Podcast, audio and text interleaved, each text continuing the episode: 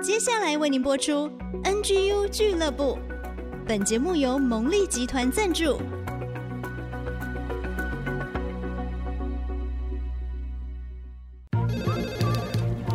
分享职场经验，找寻支持力量。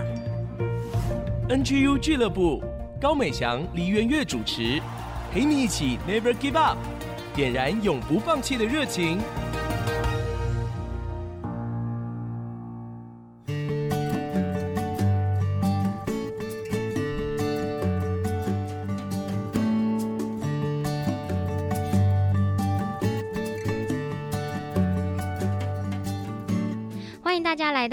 之音 FM 九七点五主客广播，您现在收听的节目是 NGU 俱乐部，我是主持人美翔。这个毕业季到了，也代表求职的高峰时期到了，所以呢，最近我们非常贴心，因为我们就是专门为职场年轻人预备的节目嘛，所以呢，大家的呼声我们听到了，我们为大家邀请到一个很棒的九零后来宾，他最近出了一本书，叫做《完全求职转职指南》。哎呀，这不就是我们需要的吗？而且我觉得蛮感动的哦，这本书是专门为着像我们这样子有职场焦虑的新鲜人说自己哈哈 来准备的，那我们就来欢迎今天的来宾，他就是这本书的作者艾琳 Irene。Hello，大家好，我是 Irene。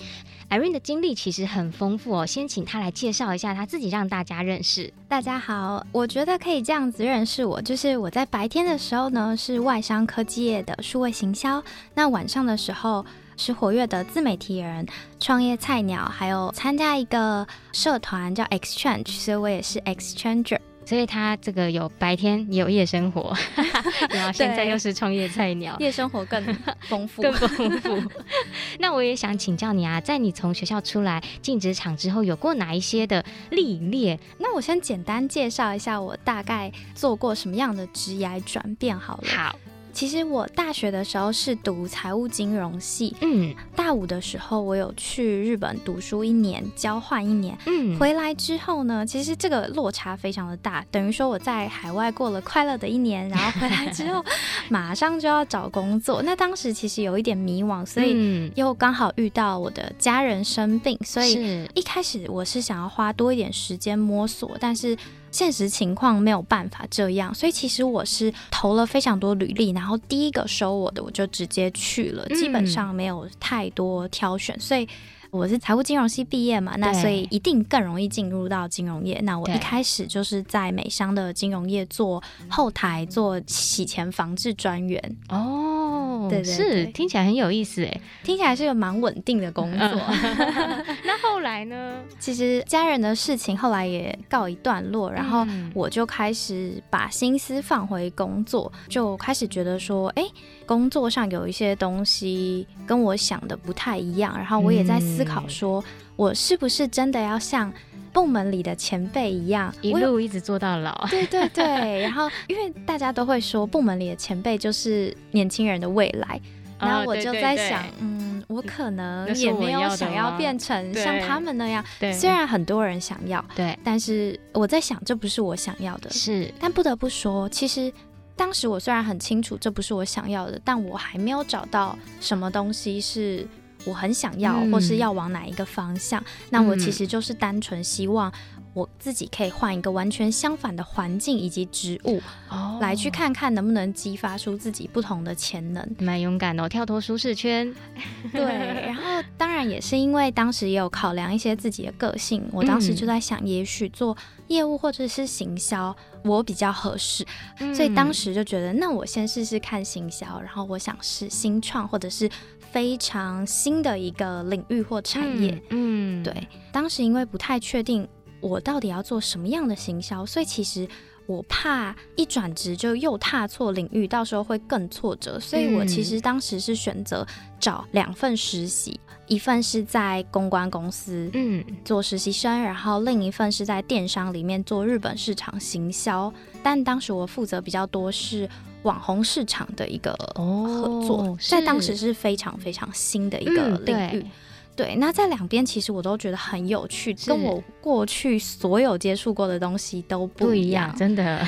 我发觉在行销领域里面，是真的需要花很多时间去了解构思的部分，嗯、其实并不比金融业轻松。是，但 但是可能因为产业特性的关系，金融业待遇还是比较好。就当时其实是有一个蛮大的落差，落差。对对对，嗯、我后来在两间公司都做了半年之后，两间公司有邀请我转正。嗯，我挣扎了很久，后来选择了做跨境电商那个新创的日本市场公关，嗯，对，因为那边真的是完完整整的新创。我之前去的公关是爱德曼公关，其实它是跟奥美在国外是几乎齐名的，嗯、是非常历史悠久的。嗯、那我还是希望自己可以去新创里面多多历练，从零到一。哦哇，所以其实在这个过程当中，你也做了很多不同的尝试跟选择，更加的了解自己哦。那我想要继续请问，其实这次邀请你，就是因为你出了这一本新书《完全求职转职指南》。那其实我自己看到中间有一段话蛮感动的，说这本书要献给刚踏出校园、对工作现况与自己的职业未来感到迷惘跟焦虑的职场新鲜人，同时呢，也是送给刚出社会时万分彷徨跟没有自信的自己，哇！我觉得你这个真的是把我们职场新鲜人的心声讲出来耶，所以我就想要请教你啊，这个职涯探索，其实你刚才也讲到一点点关于你自己的部分，但是新鲜人要怎么样开始求职的第一步，会是你给他们的建议呢？其实我自己最想要建议的，其实是如果可以的话，大家尽量在大学的时期疯狂尝试与探索。成本会最小。嗯，那如果说大学的时候，可能当时像我一样没有想太多，我可能很努力，可是有点被动接受大家觉得我应该要努力的部分。出社会之后呢，常常我们需要在养活自己和试试看我可能有兴趣或是更擅长的事情之间去做一个抉择的时候，首先我还是比较建议可以先往内部去探寻。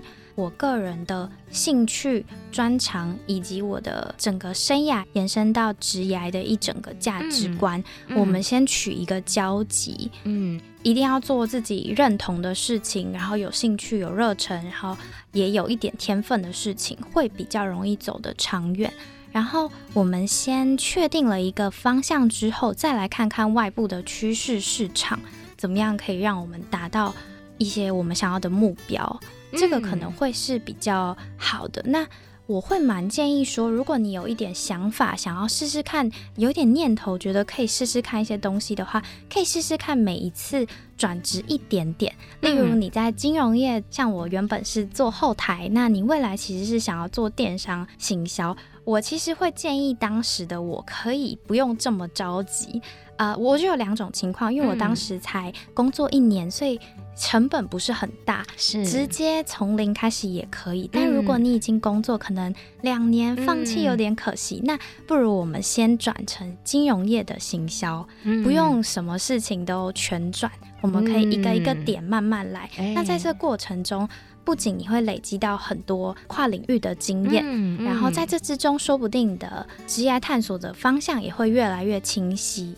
嗯，哇，我觉得很棒的建议耶！而且刚才讲到说，其实大学时间，刚 Irene 用“疯狂探索”这个词，就是成本最低的时候，同学啊，赶快给他探索起来。但是，即便是你已经出了社会，还是可以来多做自己内心的探索，再跟外部的趋势结合。而且，我觉得刚才从他自己的经验里面感受到，就是一次可以转职一点点，不需要每次都从零开始，那有点伤啊。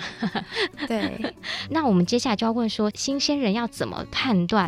那我现在进的这个公司到底适不适合我自己呢？Irene 觉得这个世界上会有完美的工作吗？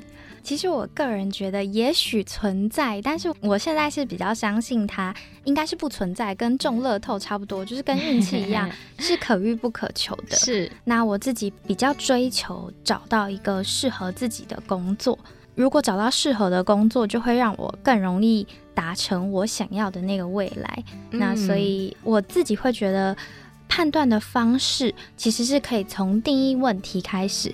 很多人都会问说，现在的工作或是这个工作、这个产业、这个职务到底适不适合我？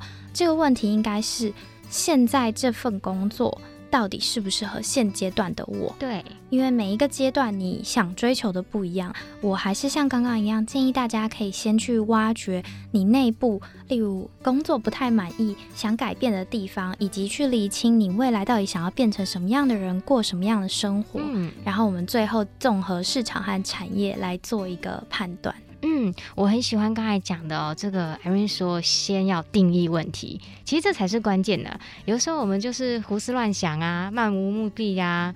然后就会被搞得很混乱。可是你确定你自己想要的生活模式是什么？然后你还要阶段性的发展。诶，我觉得这很重要，因为我以前也曾经听过别的职场人在分享说，他也有一些梦幻工作，但是绕了好多年之后，他才走到那个他期待的位置。但是他觉得那是最适合的时间。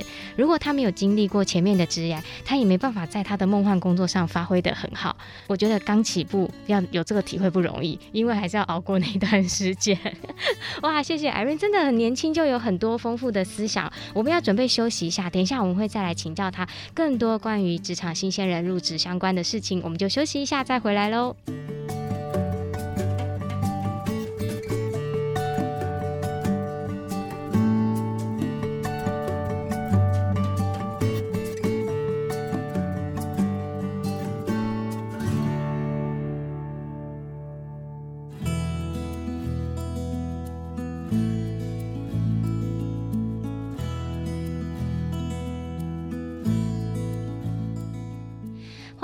再次回到 IC 之音 FM 九七点五主客广播。现在您在收听的节目是 NGU 俱乐部，我是主持人美翔。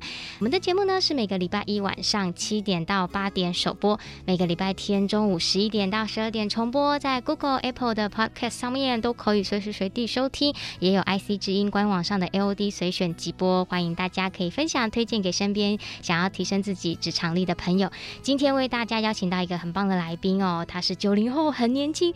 但是他出了一本新书《完全求职转职指南》，就是专门针对我们这一些职场人，哇，非常需要了解的一些知识内容。他很特别，白天是在外商科技业担任行销，晚上是一个很活跃的自媒体人。他现在还是创业菜鸟哦，所以啊，我们也要从他的身上来挖宝来学习。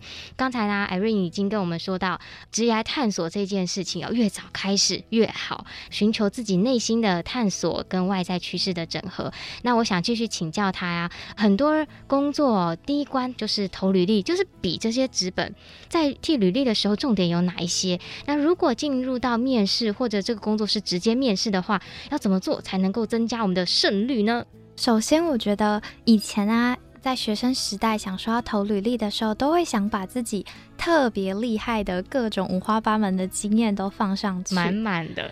对，但是出了社会之后，或者是甚至是过去在新创，有时候你做一阵子之后，你就会变成面试官。在看履历的时候，大概会有一个想法：嗯、我们其实只在乎你适不适合这一份工作跟我的企业，所以重点是要呈现你有多合适。嗯，怎么去呈现合适呢？企业其实有告诉你他的征才条件，或者是他的企业文化，他希望的人。你的经验啊，或者是各种，例如过去上过什么样的课，你有什么样的软实力，你都必须要让 HR 或者是用人的主管一眼就能看出，不能让他还要自己思考很久才想得出来。对对对，可能有一些关键字或者是经历，你要非常直接的点出来。嗯嗯，对，哇，这是重中之重哎。如果进入到面试的时候呢？其实我觉得也是类似一样的一个核心，就是他其实只想知道你适不适合他。只是面试的时候，很多时候人家会说，啊，面试有时候是看面试官喜不喜欢你。缘分，缘分，可以这么说。我觉得一定有。其实你也在看你喜不喜欢他，嗯嗯、因为未来就是要一起共事的人。对，对喜不喜欢，这也可以延伸到，通常这个企业会有一个文化跟他们偏好的人才，嗯、所以在面试的过程中。你可以为他们这个企业文化去准备，说呈现你这样子的模样。但当然，我个人其实还是比较推荐呈现自己本来的模样，因为你工作的时候，其实我觉得这个状况有点像面试的时候，有点像职考，你就那一次。但是呢，你进到大学之后，你有非常多的课程跟非常多小小的期中考，那这才是真正的一个生活。嗯。那当然，面试很多技巧，其实网络上都有很多资源。对，我自己会蛮建议说，除了人家一定会问的什么优点、缺点呐、啊嗯、等等自我介绍，这个当然都是要准备的之外，我自己通常呢会把网络上所有关于这间公司或是它相关部门的新闻啊。各种报道，他们自己出的任何的一个影片啊，嗯、自媒体都会去看完，去了解一下，猜猜看我在接下来我应征的那个职位上，我先假设我现在就是在那边工作的人，嗯，我大概一天会长什么样子？我应该要忙什么任务？哎、欸，你想的好细哦。对，因为其实这样直接换位思考，你就可以很容易的猜出他想要问你什么样的问题。嗯、是，是对对对。嗯，哎，而且我觉得透过在这些准备的过程，了解企业的文化跟他们在做的事情，你也会更加的去理清自己到底想不想要在这间公司工作。对，我觉得这也是很关键的。哇，很棒的提醒。那我想请问啊，这一题我觉得也很关键，因为我自己在这从业多年的时间，就听过非常多人这样说，就是说，哎呀，第一份工作至少要做一年啊，或者每份工作你就是做一年之后才换啊，这样你的履历才不会不好看啊。艾瑞，你觉得这样讲有理吗？我觉得有一点道理，嗯、但是并不完全对，是因为这样会造成很多新鲜人都觉得好像没做满一年，好像是一个罪过。对对对对，然后好像只要刚好达到一年，我就可以耶，赶快走了。但其实这个差距没有这么大。如果你做个十个月，然后表现非常好，嗯，跟你做。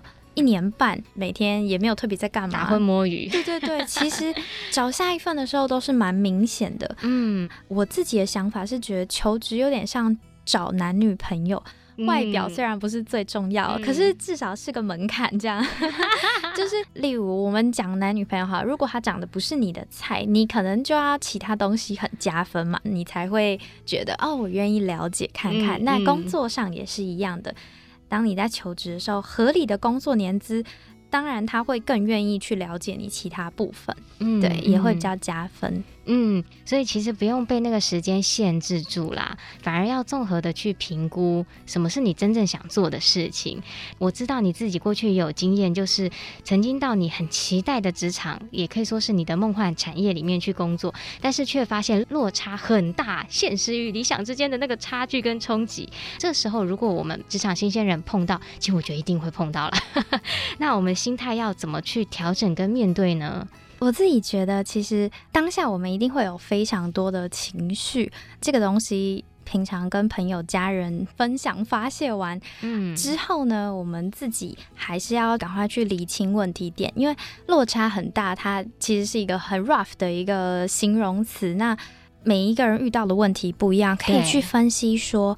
这个落差是不是真的会造成你职业上的阻碍？嗯，例如说，有可能你的公司原本主打说企业文化非常的弹性，结果最后每天都要打卡，然后老板每天都盯着你出 work report 之类的。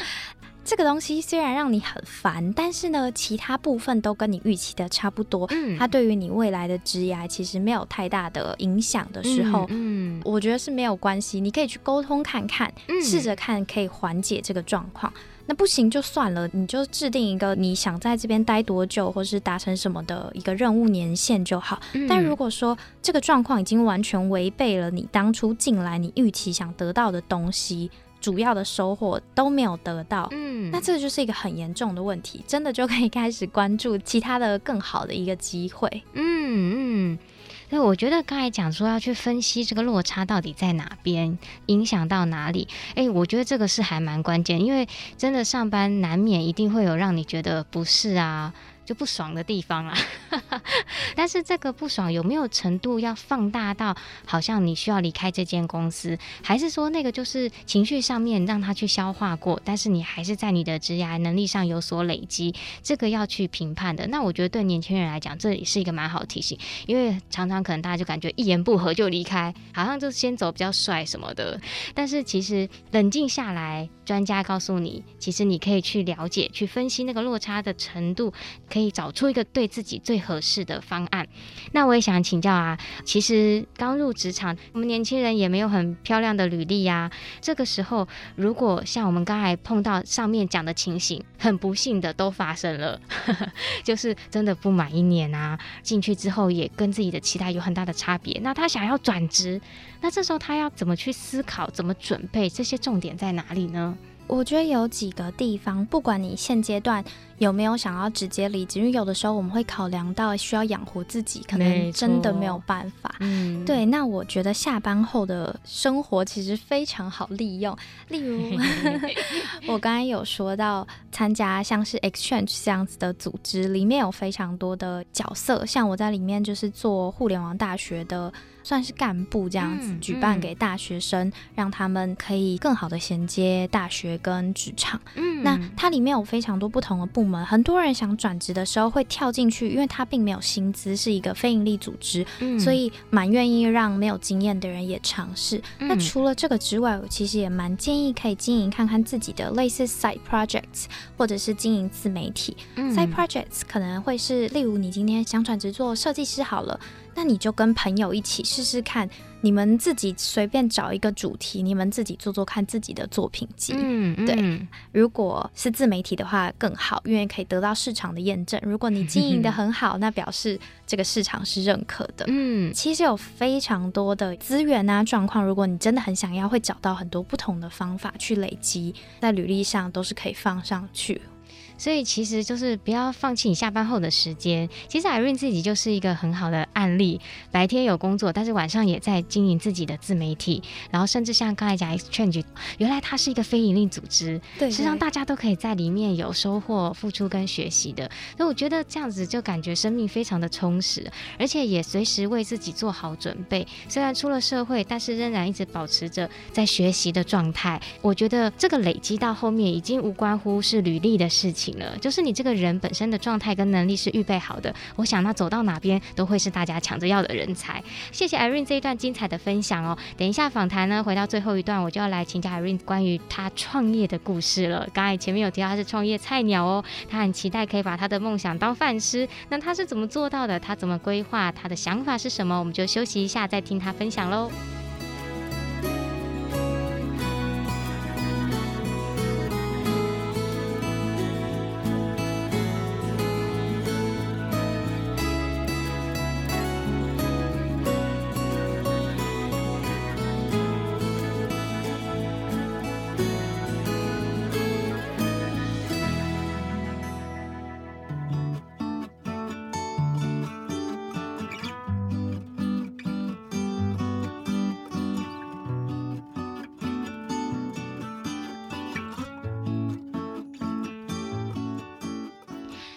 大家再次回到 IC 之音 FM 九七点五竹科广播。您现在收听的是 NGU 俱乐部职场年轻人永不放弃 Never Give Up。我是主持人美香。今天为大家邀请到的来宾是《完全求职转职指南》这本书的作者，九零后的艾琳 Irene。那他自己呢，白天在外商科技业担任行销，晚上呢是个非常活跃的自媒体人。他自己有很多在求职跟转职上的经验经历，把它集结成为一本书，送给正在迷惘当中的职场年轻人，今天很高兴邀请他到节目中，而且我觉得在他轻柔的声音当中，他 声音真的很温柔，分享了很多重要的资讯，让我们可以在投入职场的过程当中哦，少走一些错路。那我接着想要请教他自己哦，现在也是一个创业菜鸟，那我就想要请教 Irene，现在在做的这个谈话时间这件事情是怎么开始？那你的想法是什么呢？很谢谢主持人让我分享谈话时间，嗯、因为其实谈话时间呢，我觉得会这样定义它，它是我斜杠创业。整体而言，它并不是那么正规的创业。我们后来与我的 partner 佩佩讨论后，我们其实并没有这么的严格要求自己要当饭吃，但我们想要坚持我们原则跟想做的事。嗯、其实它对我来说是一个任性的梦，就是认 认真实践自己认同喜欢的事情。是谈话时间其实是去。采访店家，分享美食背后的一个故事。嗯，那其实非常非常多正在做餐饮创业的人会喜欢在轻松的时候听，疗愈的时候听。我们并不是教学他们怎么创业，嗯、可是可以给大家一些想法。我自己本身呢，其实我一直都是有想要做自己的事情，但因为创业对我来说是一个好大的字，嗯、所以我每次都不见得会去直接说哦，我想要创业。其实，在我第二次转职的时候，我就非常希望我长远的未来累积更多职场经验之后，我能成为一个生涯咨询师，或者是至少从事这方面，可以给更多年轻人一些想法。嗯，对，那当然可以从大家最能理解的，帮忙做一个履历见证，然后面试模拟到，如果有任何的生涯职涯的问题，我们可以聊聊，然后我会给一些建议跟咨询。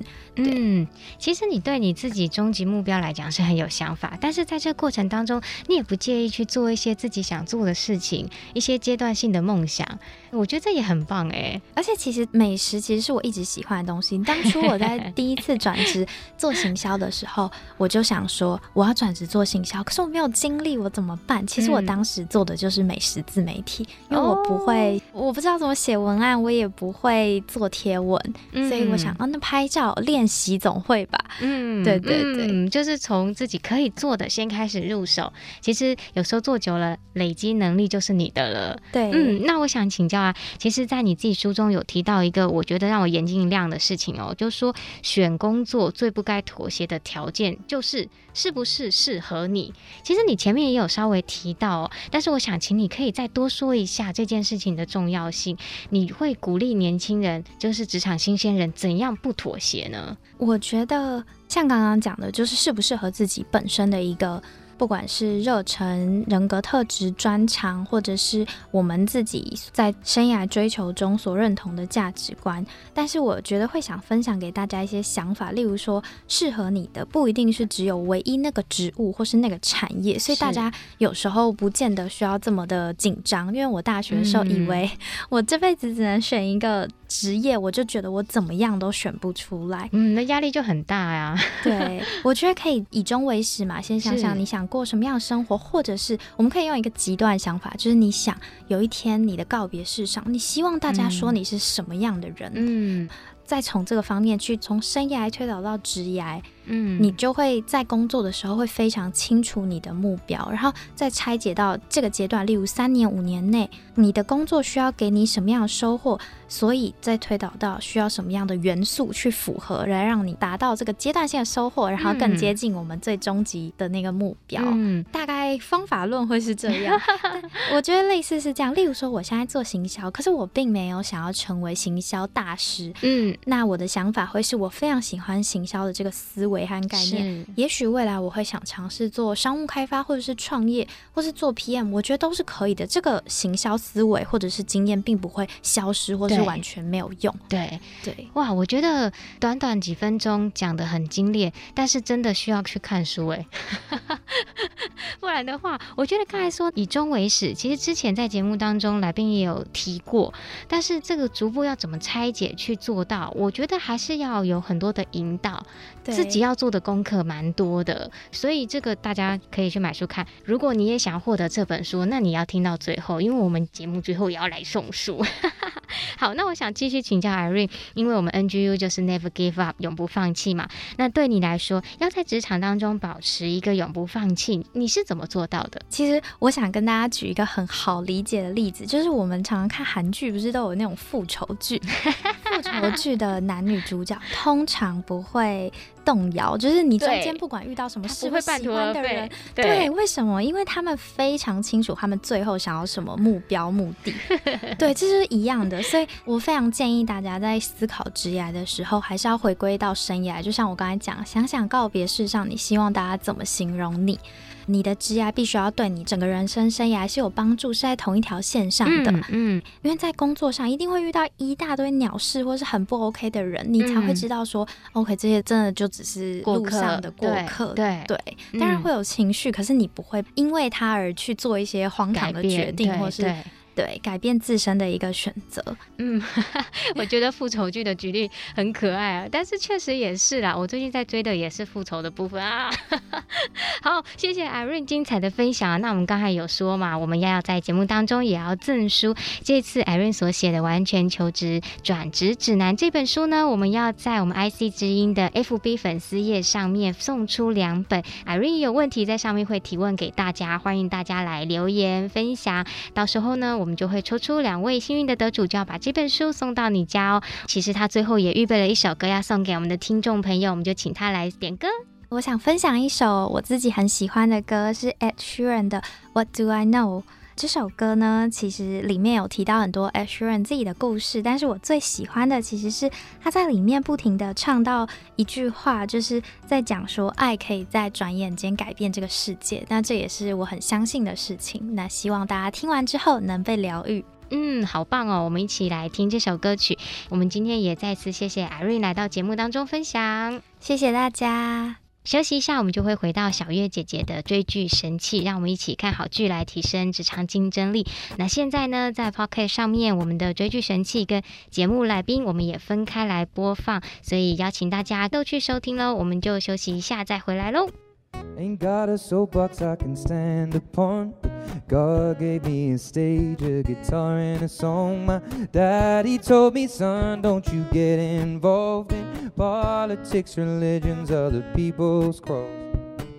I'll paint the picture, let me set the scene. I know when I have children, they will know what it means. And I'll pass on the things my family's given to me just love and understanding, positivity. Or we could change this whole world with a piano. Grab a bass, some guitar, add a beat, and away we go. I'm just a boy with a one man show. No university, no degree, the Lord knows. Everybody's talking about exponential growth and the stock market crashing in their portfolios. While I'll be sitting here with a song that I wrote saying love can change the world in a moment. But what do I know? I,